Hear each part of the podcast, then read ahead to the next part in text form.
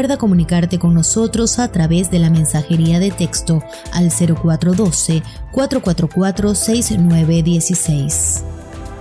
Dios les bendiga. Bienvenidos a este programa Una cita con la vida. Aquí les habla su pastor, amigo y consejero Carlos Villegas. Hoy estamos aquí y estamos disfrutando de este hermoso momento.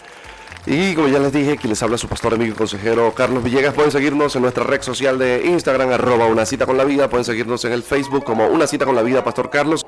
Ahí puede conectarse una vez y ver qué es lo que vamos a hablar y hacer tras bastidores. Y también pueden seguirnos en nuestra cuenta oficial del Twitter, arroba uno número cita con la vida. Además, recuerden suscribirse a nuestro canal de YouTube, Escuela de Teología Online Carlos Villegas. Gracias, señores, gracias. Es un día maravilloso, señores, un día glorioso. Y usted recuerde, no puede dejar que nadie venga por allí a robarle lo que Dios le ha regalado a usted por herencia, que es el derecho a ser feliz el derecho a sonreír, el derecho a simplemente, a simplemente no dejarse robar la bendición por nadie que venga de un amargamiento, de una amargura de esas, pero tremenda. Entonces usted, por favor, ok, yo creo que es tiempo de sonreír, es tiempo de vivir. Hoy es un día de victoria, señores. Y hemos traído un mensaje para ustedes. Mm. Básicamente el mensaje se llama Tres Pasos mm. al Fracaso. Ay, papá. Y ya va a empezar la gente, pastor, pero usted vino de esas vacaciones que, le dio la luz, las idas de luz, usted vino echando candela, sí. Vine echando candela, cargo una unción sabrosa. y el tema es tres pasos al fracaso. Ya la gente comenzó a escribirnos. Bueno, señores, eh, quiero compartir con ustedes que sí, definitivamente hay pasos al éxito y también hay pasos al fracaso. Y una de las cosas que usted tiene que comprender es que usted debe seguir los pasos al éxito, pero debe alejarse de cualquier tipo de camino que lo pueda llevar al fracaso. Y el fracaso es muy fácil, el fracaso siempre está a la vuelta. Mire, para ser exitoso se necesita de mucho esfuerzo, pero para ser, para ir al fracaso no se necesita de mucho esfuerzo. es simple, facilito. Entonces, eh, yo quiero que usted eh, comprenda esto que le voy a decir. Ubíquese, por favor, si puede, en 1 Samuel capítulos 9, versículos 20 al 21. Y tenemos una conversación que tiene Samuel con Saúl. Y le dice, mira, y de las asnas que se te perdieron ya hace tres días, pierde cuidado de ellas, porque las asnas se han hallado. Mas, ¿para quién es todo lo que hay codiciable en Israel sino para ti y para toda la casa de tu padre? Y Saúl respondió y dijo, ¿No soy yo hijo de Benjamín, de la más pequeña de las tribus de Israel? Y mi familia no es la más pequeña de todas las familias de la tribu de Benjamín. ¿Por qué pues me has dicho cosa semejante? Tres pasos al fracaso. Lo primero que vamos a destacar es la minusvalía. Primer paso al fracaso. Minusvalía. La minusvalía no es otra cosa en un sentido ya mm, emocional, no es otra cosa que todo acto mediante el cual la persona se considera indigno, se considera una, wow, yo no sirvo, yo no valgo. Para ponerlos en contexto, resulta que Dios llama al primer rey de Israel, Saúl, y lo llama a través de Samuel el último juez de Israel. Estamos hablando prácticamente entre el año 1050, ¿sí? 1060, 1050, 1040 antes de Jesucristo. Es interesantísimo porque es la institución de la monarquía. El pueblo de Israel dijo, nosotros no queremos, no queremos eh, más jueces, nosotros queremos reyes, como las demás naciones tienen reyes y, bueno, dennos reyes. En tal sentido, eh, Dios designa a Saúl a través de Samuel y le hace el llamado. Entonces, cuando le está haciendo el llamado, Samuel le dice, mira, ¿Para quién es todo lo codiciable en Israel sino para ti y tu familia? Entonces Saúl responde con esto, pero ¿quién soy yo? No soy yo de la tribu de Benjamín, de los más pequeños, del ultimito, del repele por allá. Entonces, primero que nada, no hay nada más peligroso que un líder con minusvalía. Peligrosísimo.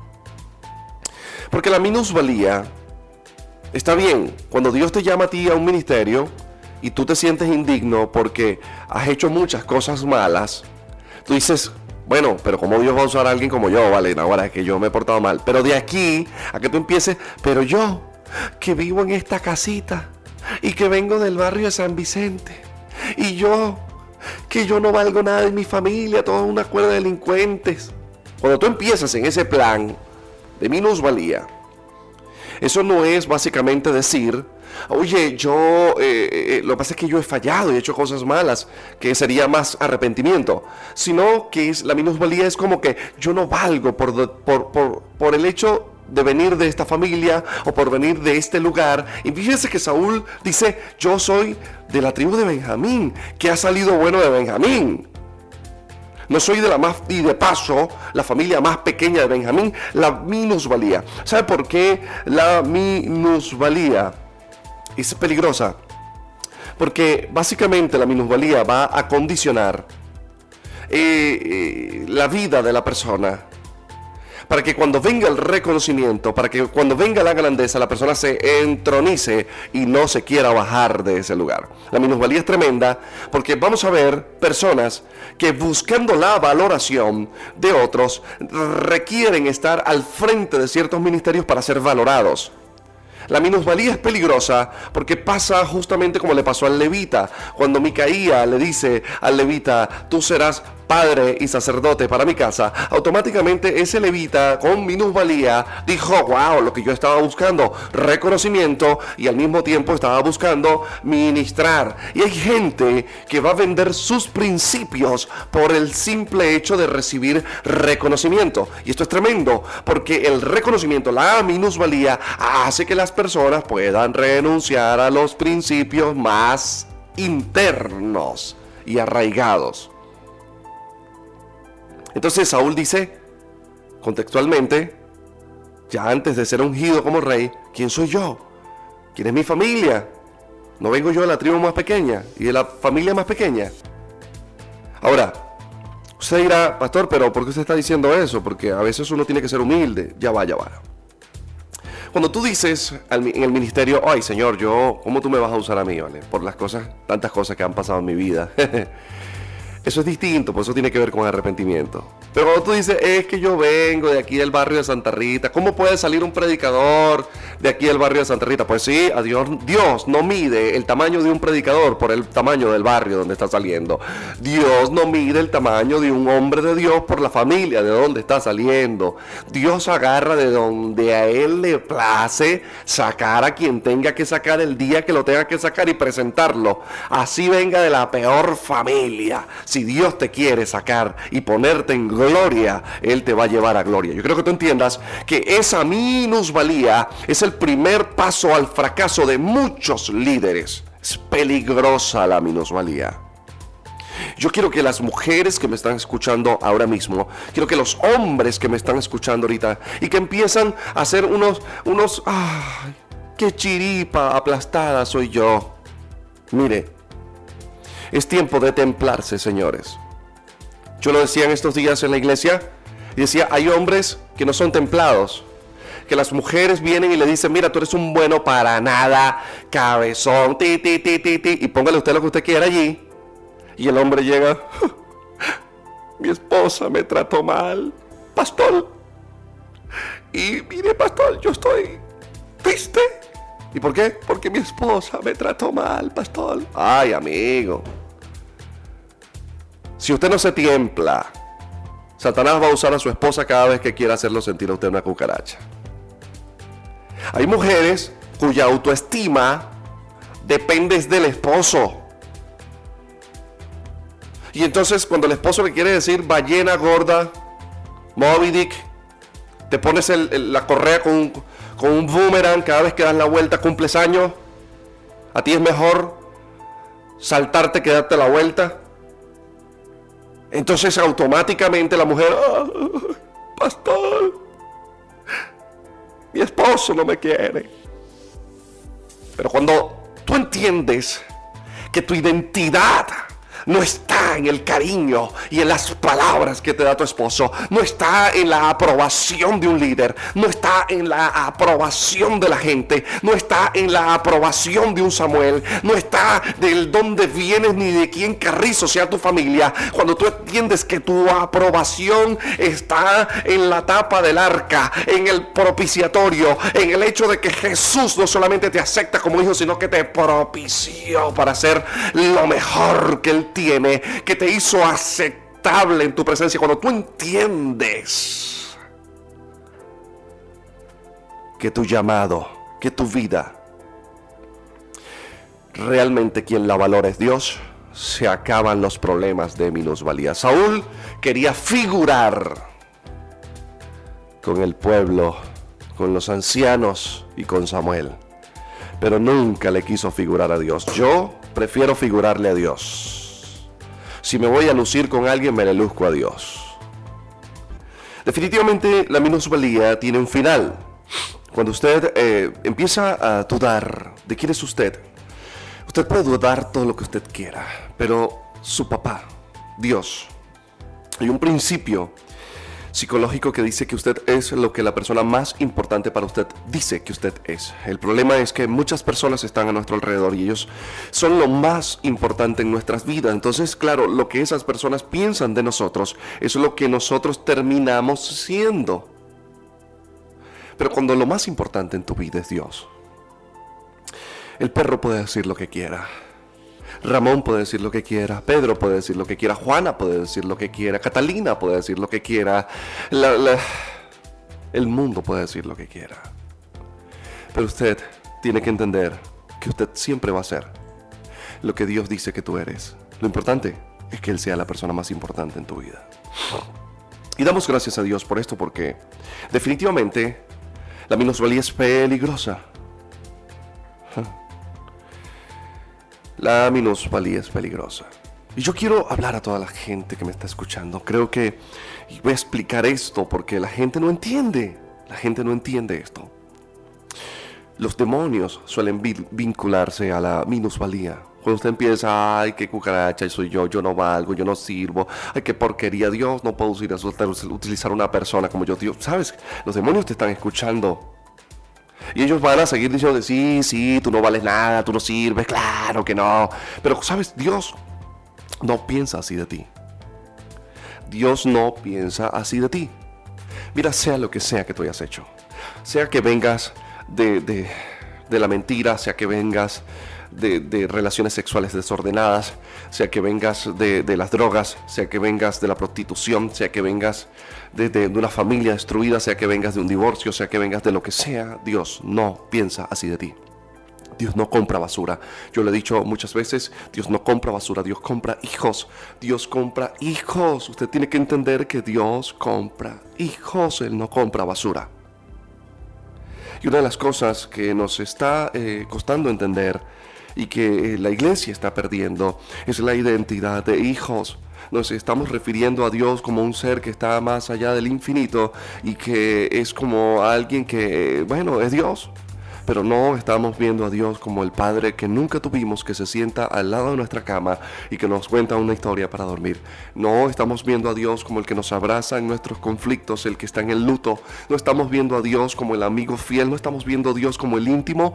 Hemos dejado de ver a Dios como el que al que tenemos que figurarle. Yo le quiero figurar a Dios. Yo no sé a quién le quieras figurar tú, pero la minusvalía va a ser peligrosa porque te va a hacer figurarle a los líderes, te va a hacer figurarle a un ministerio, te va a hacer figurarle a la gente, te va a hacer figurarle a tu esposa, pero tienes que dejar de figurar con la gente y empezarle a figurar a Dios, tienes que empezar a lucírtele a Dios.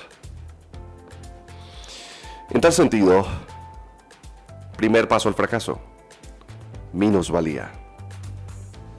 El segundo paso al fracaso es esconderse, esconderse del llamado. Y mire esto tremendo, lo que les voy a leer acá. En 1 Samuel capítulo 10, Versículos 21. Dice, e hizo llegar la tribu de Benjamín por sus familias y fue tomada la familia de Matri, no de Matrix, sino de Matri, y de ella fue tomado Saúl, el hijo de Cis, y le buscaron, pero no fue hallado.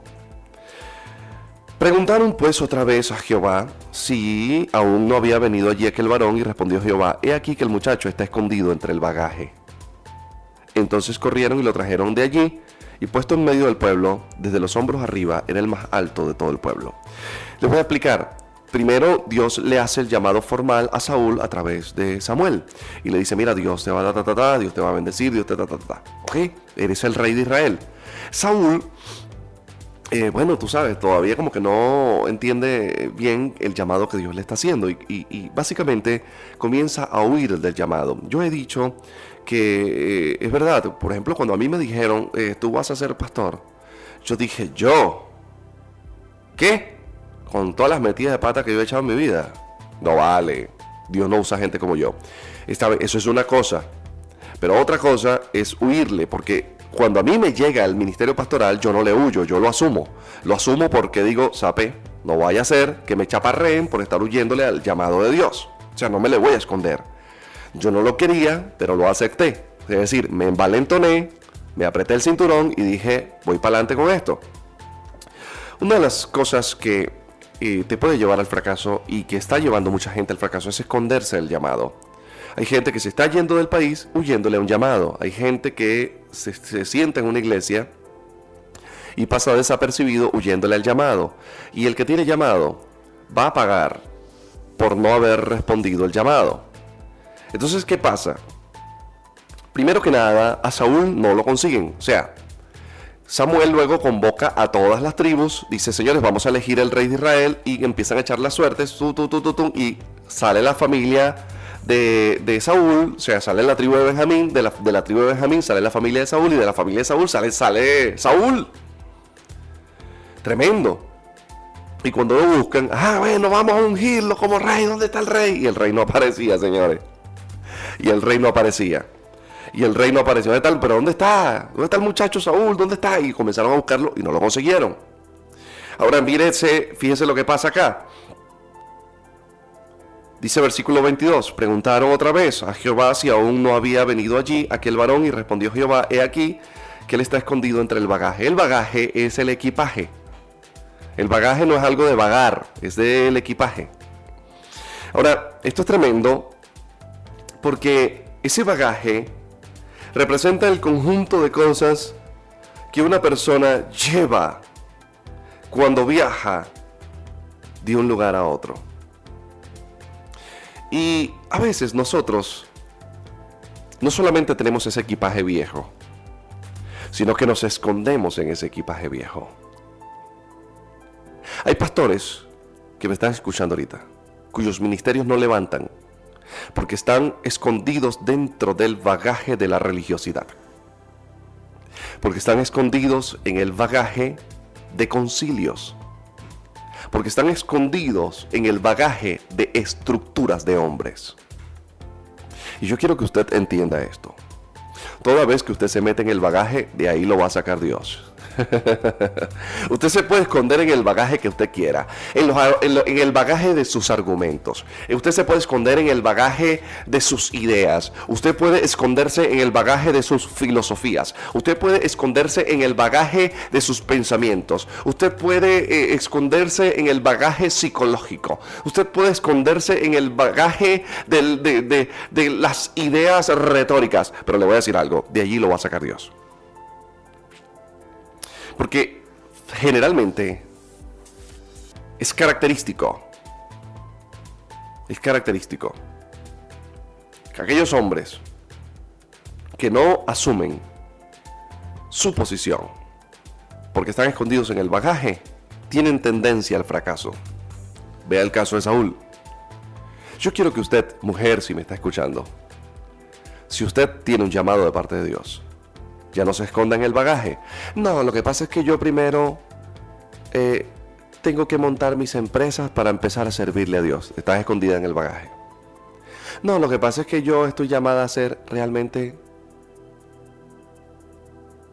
la señora que pasa el coleto aquí en la iglesia nada más. Y tienes tremenda palabra. Tienes tremenda unción. Y estás escondida en el bagaje. Ah, lo que pasa es que a mí me da pena, pastor. A mí no me gusta hablar, a mí me da pena. Estás escondida en el bagaje. Pastor, lo que pasa es que yo yo soy la ayuda idónea de mi esposo. Yo voy detrás de él. Dios no te quiere detrás, Dios te quiere al lado. Estás escondida en el bagaje. Estoy hablando de las mujeres, estoy hablando de los hombres. Hay hombres aquí que me están escuchando que tienen llamado de parte de Dios y están escondidos en el bagaje. Creo que Dios quiere que tú tomes el lugar en tu casa y que empieces a ser un hombre que trate bien a su esposa, a sus hijos, a su familia, y te estás escondiendo en el bagaje de la cerveza, de los panas y de los consejos de tus amigos. Dios no te quiere de grosero y de falta de respeto, pero te estás escondiendo en el bagaje de decir, bueno, pero es que si yo no le he hecho sus cuatro groserías ahí, tú sabes, se vuelve loca, así que bajarla. Yo creo que hay gente que me está escuchando y que quizás de repente no le caigo bien. Yo digo que no a todo el mundo le caigo bien, pero eh, lo que digo no es mentira. Es decir, eh, lo que estoy diciendo, lo estoy diciendo porque es verdad. Hay gente que se está escondiendo en sus argumentos. Hay gente que no acepta la gloria de Dios porque se está escondiendo en sus argumentos. Una de las cosas es que cuando te escondes del llamado, la gente no te va a encontrar, pero Dios tarde o temprano te va a sacar de allí. Y el problema que Dios te saque de allí es que Él te va a decir públicamente, allá está metido, y te voy a sacar de allí. Dios para romper estructuras en alguien, a veces, wow, a veces para romper estructuras en alguien lo procesa tremendamente. Yo tenía muchas estructuras, yo era un hombre demasiado religioso. Yo era un hombre que estudié tanta teología que yo creía que yo era el único que tenía la razón. Yo creía que mi postura teológica era la única verdadera y que no existe otra. Yo era de los que pensaba que si alguien no pensaba como yo, estaba equivocado que, eh, y, cuestiones, y cuestiones que tenía en mi corazón. Y Dios tuvo que trillarme, eh, amasarme, eh, pisotearme, como una uva, hasta que me sacó el último juguito de vino. Hasta lo último. Lo que quedó fue el, el cipo. Y del cipo Dios me levantó. Sí, así mismo se los digo. Y es uno de los pasos que te lleva al fracaso. Puedes tener 20 años en el Evangelio y no haberlo conocido nunca. Puedes tener 20 años en el cristianismo y no haber conocido nunca la gloria del cristianismo. Señores, el cristianismo, nosotros vivimos en gloria y debemos caminar en gloria. Si mi papá, que es Jesús, caminó en gloria, yo estoy llamado a caminar en gloria. Eso es el punto. Ahora, quiero que usted vaya reflexionando, porque si es un líder o una persona que me está escuchando y ha sido, eh, ha andado, usted ha tenido esa minusvalía depresiva, ha tenido eso que le anda huyendo a Dios. Dios te está llamando a la iglesia y usted anda huyéndole. El vecino suyo es cristiano y desde hace rato le está diciendo, vecino, vente, vale, vamos a ayudarte con tu matrimonio, ven a la iglesia, vamos a darte una consejería, eh, pa' vecina, conchale. Y usted anda, no José, mire, recobiando allá, bueno, como una guabina, como decimos nosotros ahí en el llano. Usted sale por aquí, sale por allá, bueno, pues difícil de agarrar. Se está escondiendo del llamado de Dios en el bagaje de su vida diciendo quizás, es que yo no tengo necesidad de asistir a una iglesia para creer en Dios. Y es verdad, usted no tiene necesidad de asistir a una iglesia para creer en Dios, pero sí tiene necesidad de asistir a una iglesia para ser enseñado, orientado y edificado en la verdad que es Jesucristo. De manera que la iglesia se vuelve un elemento fundamental para el creyente. En tal sentido, ya deje de esconderse en el equipaje vago, en el bagaje, y salga de allí y asuma porque Dios lo está llamando. Dios te está llamando para salvar a tu hijo, que es delincuente. Dios te está llamando para salvar a tu hija, que está desesperada. Dios te está llamando para salvar tus finanzas, hijo. Dios te está llamando para salvar tu matrimonio. Dios te está llamando para salvar tu salud. Pero más allá de todo eso, Dios te está llamando para salvar tu alma. Creo que es tiempo de que salgas del bagaje. El tema de hoy, tres pasos al fracaso. Estamos en 1 Samuel capítulo 9, 10. Bueno, tercer paso al fracaso. Necesidad de valoración. Voy otra vez. Ahí está. Ahí viene ese candela. Agárrese ahí. Póngase el cinturón. Necesidad de valoración. Tercer paso al fracaso. Dije, primer paso al fracaso, minusvalía. Luego dije, segundo paso al fracaso, esconderse el llamado. Y dije, luego, tercer paso al fracaso es necesidad de valoración. La necesidad de valoración para mí es lo peor. Es la, la perla de esta predicación. Mire, todos nosotros vamos a tener en nuestra vida un encuentro con los perversos. Sí, se lo voy a volver a decir para que tenga chance de anotarlo. Todos nosotros alguna vez en la vida vamos a tener un encuentro con los perversos. Mire esto. Primera de Samuel, capítulo 10, versículo 27. Eh, Pero algunos hombres perversos dijeron, ¿cómo nos ha de salvar este? Y le tuvieron en poco y no le trajeron presente, mas él disimuló. Escuche esto que le voy a decir. Se consiguió Saúl con los perversos. Ay, papá. Le voy a contar qué fue lo que pasó. Una vez que sacan a Saúl de allá del bagaje, lo presentan eh, públicamente. Mira, sí, este es el rey de Israel. La gente comenzó a traerle presentes al rey por honra. Un principio que se ha perdido. La gente ya no honra a sus pastores. Voy a hablarle a toda la gente cristiana que me está escuchando. Usted tiene que aprender a honrar al pastor de su iglesia y a la pastora de su iglesia si es que en su iglesia se practica que haya pastora. Si no se practica eso, no critique la iglesia donde sí hay pastora. Por favor. Gracias. El punto es que tiene que aprender a honrar. ¿Qué es honrar? Básicamente es llevarle a su pastor un presente. Mire, la Biblia dice que las personas deben hacer partícipe de toda cosa buena aquel que los instruye. Y usted está siendo instruido por alguien que está dedicando fuerza y vida y tiempo a usted para formarlo como un ministro de Dios. Hágale partícipe de buen comentario. Hágale partícipe de la tortica que hizo. Llévele un pedacito de torta a su pastor, a su pastora, honrele. Haga unas caraoticas y mire, pastor, invítelo a comer. Hágale un gesto. Págale una peluquería, hágale unas uñas a su pastora. Mire, Dios Ve la honra, la honra es hermosa. Pero ¿sabe qué? Esto es tremendo. Porque se ha perdido. Se ha perdido la honra. Y la gente comenzó a llevarle a Saúl honra. Pero Saúl, como tenía necesidad de valoración en su corazón, cuando se consigue con los perversos, ahí viene el problema. El encuentro con los perversos tiene el primer paso. Sí, es básicamente cuando las personas, básicamente, escuche, esto que voy a decir es tremendo. Cuando las personas empiezan a subestimar lo que Dios ha puesto en tu vida. Mira, tu familia va a subestimar lo que Dios puso en tu vida hasta tu esposa, tu esposo puede subestimar lo que Dios puso en tu vida. Mira, tu jefe va a subestimar tus potenciales, pero el único que conoce la profundidad de lo que ha puesto Él en ti es Dios. Por eso es que tú tienes que creer a lo que Dios diga, no a lo que digan los perversos. Saúl se consigue con los perversos y la primera cosa que recibe eso es lo que lo subestimen. ¿Cómo nos ha de salvar ese pedazo de campesino? Este. Eso lo que cuida es burra. Y Dios lo ahora lo va a poner de rey de nosotros al piazo de loco ese, a la vara esa loca, al colchón doblado ese, a la vara de puya loco. Dice que Saúl era un hombre altísimo. Dios va a poner a ese. Primero que nada, la gente, la gente va a menospreciar lo que Dios puso en tu vida. Hmm. ¿Cómo nos va a salvar este? Segundo, dice la Biblia, le tuvieron en poco. Ajá. Primero, la gente duda de lo que Dios pone en ti. Segundo, te tienen en poco. te pienso de loco, vale. Ese hermanito que viene de San Vicente. No, es que yo tenga algo contra San Vicente, pero estoy poniendo un caso. Ese hermanito que viene de ahí de los hornos del triángulo. Ese hermanito que le faltan dos dientes de un lado. Ese hermanito que ni siquiera se peina bien. Ese hermanito que, que, llegó a sexto grado.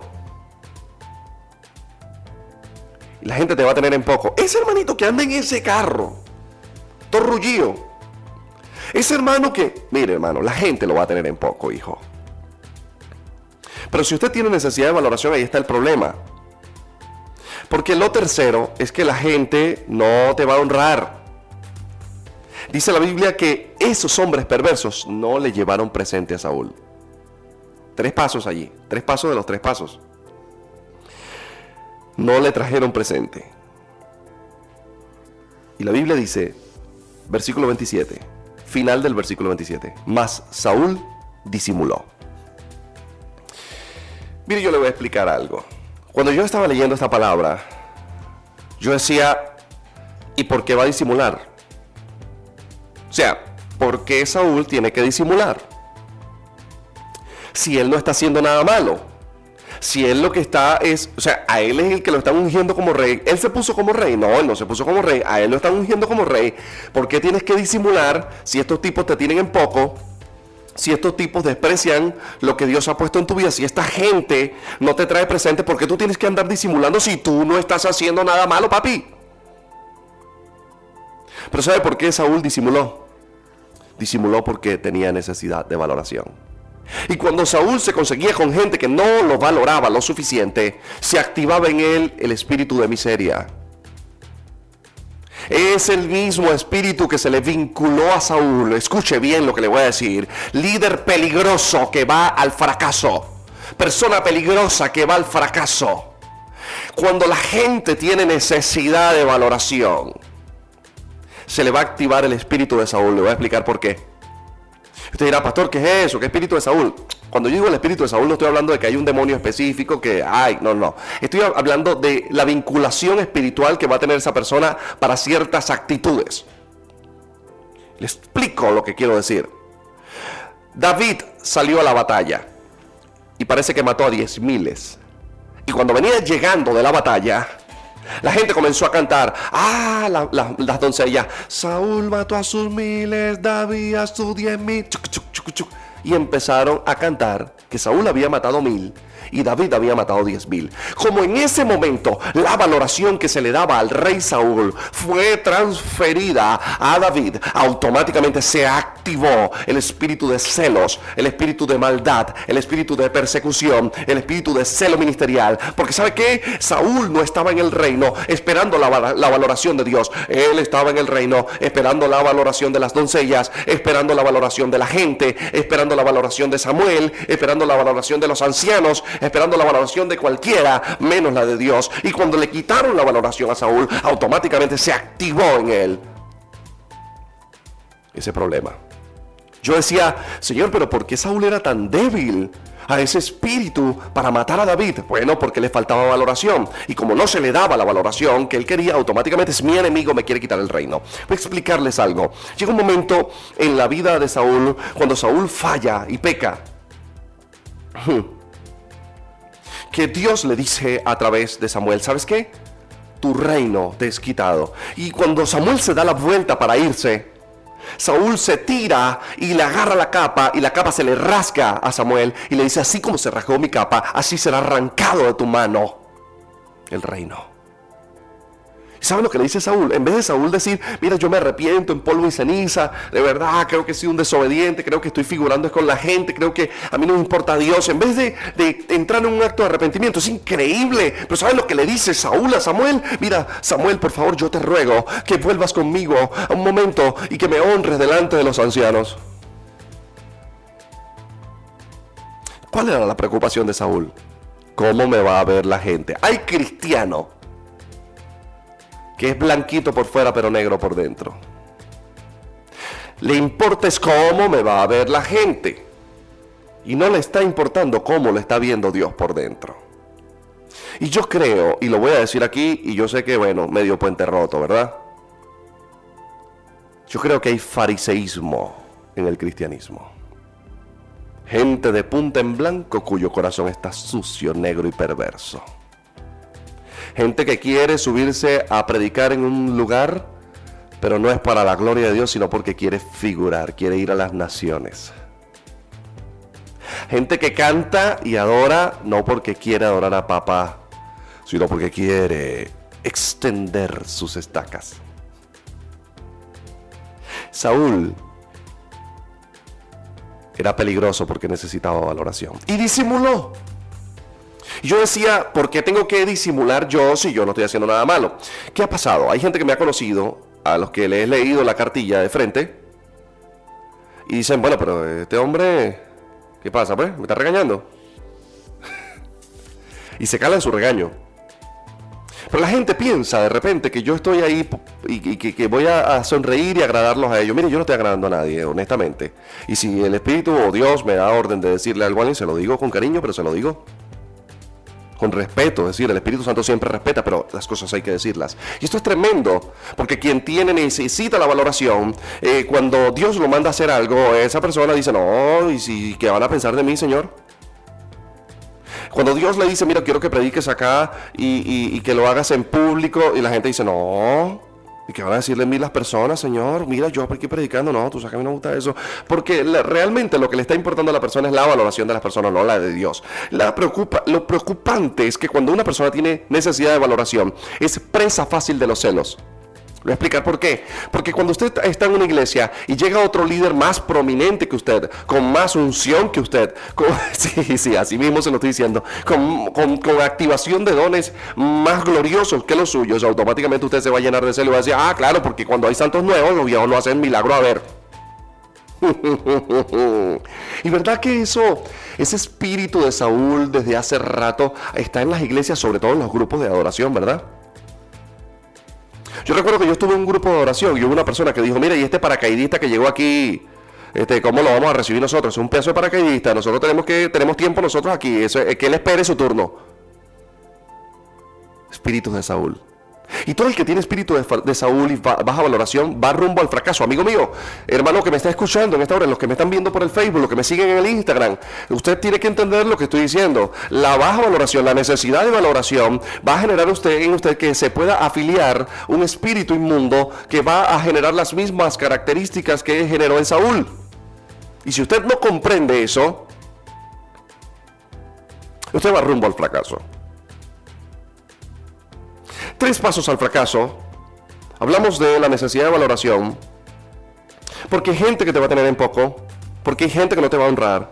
Porque hay gente que te va a despreciar. Pero al final tú tienes que entender algo. Nosotros tenemos que hacer lo que tenemos que hacer porque hay que hacerlo. Lo voy a volver a decir. Hay que hacer lo que tenemos que hacer porque tenemos que hacerlo. Le guste a la gente o no le guste a la gente. Lo aplaudan o no lo aplaudan, lo reconozcan o no lo reconozcan. A la gente les plazca o no, usted tiene que hacerlo. Es decir, deje de buscar la valoración de las personas. Es que, ¿cómo es posible, pastor, que yo tenga aquí un año y a mí usted nunca me haya pasado para predicar aquí en la iglesia y llegó este y usted lo pasó a predicar a él primero que a mí? Tú tienes un problema, tú tienes una necesidad de valoración y esa necesidad de valoración genera un espíritu en ti. Y ese espíritu divide, ese espíritu daña, ese espíritu persigue ministerios, ese espíritu daña, ese espíritu habla mal de otros ministerios. Esto es tremendo lo que estoy diciendo. Pero si la gente que está aquí me está escuchando, y sé que mucha gente de otras iglesias me oyen, y usted pertenece a un equipo en su iglesia, y usted está haciendo las cosas para que el pastor le dé una palmada en la espalda y le diga, wow, qué tremendo lo que hiciste. Oye, excelente. Y te sientes grandote. ¿Viste lo que me dijo el pastor? yo cargo la unción. Ay, papá. Si tú estás haciendo lo que estás haciendo para que la gente diga, wow, mi amigo, estás destinado al fracaso. Y lamento ser yo quien tenga que darte esta nefasta noticia.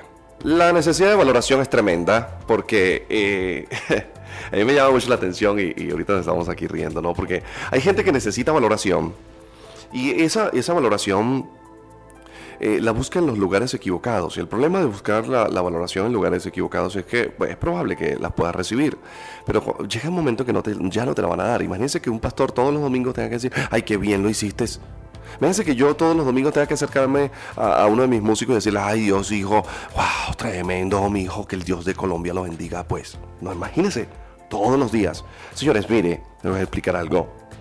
Busque la valoración en Dios. Busque su valoración en Dios. Eh, busque la valoración en Dios. No busque la valoración en su pastor. Mire, yo soy un hombre yo soy un hombre, yo voy a fallar, yo voy a decepcionar a alguien alguna vez. Somos personas decepcionables y decepcionantes. y usted tiene que aprender a que lo van a decepcionar y que no solamente lo van a decepcionar, sino que usted va a decepcionar a alguien. Y, y, eso es tremendo porque a veces se nos caen las alitas del corazón cuando no nos dan el valor que nosotros queremos. Es peligrosísimo. Es peligrosísimo cuando una esposa está pidiendo a gritos la valoración de su esposo, porque es presa fácil de cualquier hombre. Es peligrosísimo cuando un hombre está pidiendo la valoración de la mujer, porque es presa fácil del enemigo. La valoración es tremenda porque eh, en, la mujer la valoración aplica de manera distinta que en el hombre. Usted no le puede decir a un hombre, ay, qué hermosos ojos tienes, y esas uñas que tú tienes, eh, varón de Dios, y, y, no sé, esas cejas perfiladas, hermosas. El hombre te va a decir, vaya, vaya, vaya, vaya, vale, ¿qué te pasa a ti? ¿Cómo que uñas hermosas? ¿Tú estás viendo esta cachape de dedos que tengo yo? Ah, porque el hombre no entiende la valoración de esa manera. Para que un hombre pueda sentirse valorado, mujeres, attention please. Para que ustedes comprendan cómo se valora un hombre. Perro, mi amor, naguará. Bueno, si usted no es barquisimetana, obvie el naguará. Naguará, mi amor. Instalaste ese bombillo tan alto, chico. ¿Cómo hiciste tú para llegar allá? Tú sí eres grande. Mi amor, anoche, mm, Dios te bendiga. Mi vida, de verdad, de verdad, de verdad, gracias por reparar esa tubería. No importa la gótica esa que está cayendo ahí. Gracias, porque ya hay agua en la casa. Mi amor, de verdad, es que tú eres medio MacGyver, ¿vale? Cuando usted le dice esas cosas a su hombre, él se va a sentir, yo soy el que repara las cosas en la casa. Pero si usted empieza, Oye, tú ni un bombillo, vale, pegas el bombillo y lo quemas. ¿Será que que tú tienes que ácido, racumí en las manos, que tienes tu campeón en las manos, todo lo que toca lo envenenas? Su hombre va a empezar a perder valor. Y aunque usted no lo crea, usted puede hacer que su esposo caiga en un proceso de necesidad de valoración. Cuando vaya a valorar a su esposo, valórelo desde la perspectiva, porque sí está bien la valoración Valórelo desde la perspectiva de hacerlo sentir como un héroe. Mi amor, gracias porque tú, aquí en la casa no falta comida, tú siempre trabajas. Gracias por haber trabajado, papi. Ok, ahora vamos a la valoración a la mujer. Ahora imagínese usted, su esposo, mujer, valorándola así. Oye, mi amor, tremendo, vale. Yo no he visto mujer que friegue los platos mejor que tú. Mírele, si usted le dice eso a su mujer, le van a quebrar un plato en la cabeza. Oye, mi amor, lo que pasa es que, ¿sabes lo que te compré? Este coleto súper absorbente para que sigas limpiando la casa, porque tú eres la mejor limpiando. Mire, quizá para usted suena eso valoración, porque como usted es hombre, a usted le gusta que le valoren en las cosas que usted hace, pero la mujer no. La mujer se valora de manera distinta, mi amor, gracias por ser una buena madre. Mi amor, qué linda estás hoy. Mi vida, yo todavía estoy enamorado de ti, ¿oíste? No, que yo estoy gorda, a mí no me interesa, va a besarte esos cauchos. Sí, la valoración en la mujer es plenamente distinta que la del hombre. Ven que te voy a besar la marca de ese caucho Michelin que tienes ahí, no José. ¿Por qué? Porque la valoración en la mujer es distinta, amigos míos. Ahora, el asunto es que, a pesar de que usted tiene que dar valoración, y yo quiero que la gente entienda que, que yo no estoy diciendo que no den valoración, es que tenemos que dar valoración y por eso lo estoy explicando.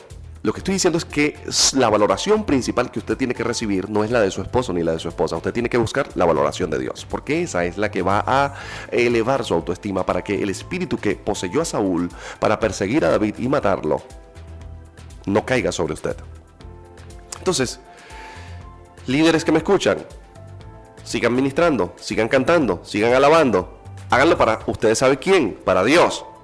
Y no esperen que nadie se lo agradezca. No esperen que nadie les diga, oye, vale, nada. Usted simplemente sepa para quién trabaja usted y quién lo valora. Porque Dios tiene su libretica y va anotando todo lo que tú haces. Y tarde o temprano te lo va a pagar. Nos despedimos de tu programa Una, cita, con la vida Una, cita, con la vida. Hasta la próxima emisión. Gracias por sintonizarnos.